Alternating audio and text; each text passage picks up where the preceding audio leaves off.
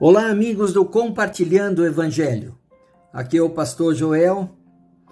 E o dia de hoje nós temos o texto de Marcos, capítulo 5, o versículo 35 a 37.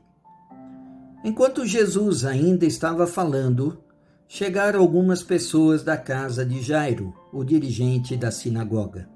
A sua filha morreu, disseram eles. Não precisa mais incomodar o mestre. Não fazendo caso do que eles disseram, Jesus disse ao dirigente da sinagoga: Não tenha medo, tão somente creia. E não deixou ninguém segui-lo senão Pedro, Tiago e João, irmão de Tiago. Nós estamos acompanhando este milagre de Jesus quando a mulher com fluxo de sangue toca as suas vestes, ela é curada através do poder de Jesus que sai em direção a esta mulher. O fato dela ter tocado nas vestes foi uma demonstração de fé dessa mulher para ser restaurada. E no meio do caminho, enquanto Jesus estava falando, algumas pessoas chegaram para Jairo e disseram: Olha, não precisa mais incomodar o mestre. A sua filha já morreu. Seu caso é perdido.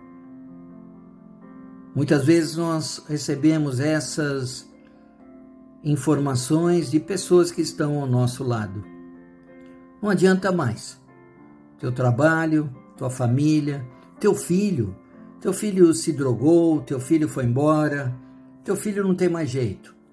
Quantas vezes ouvimos palavras negativas que impactam o nosso coração?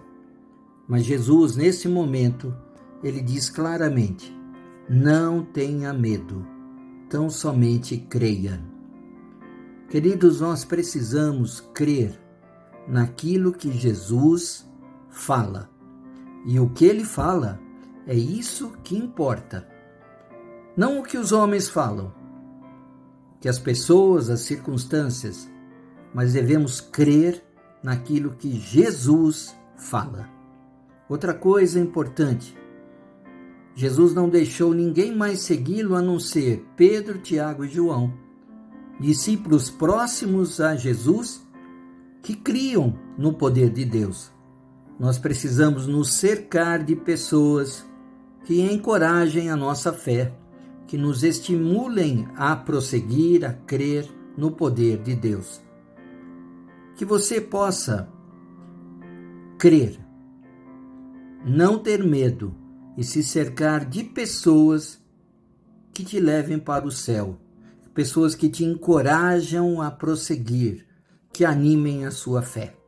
Que Deus te abençoe rica e abundantemente. Um grande abraço.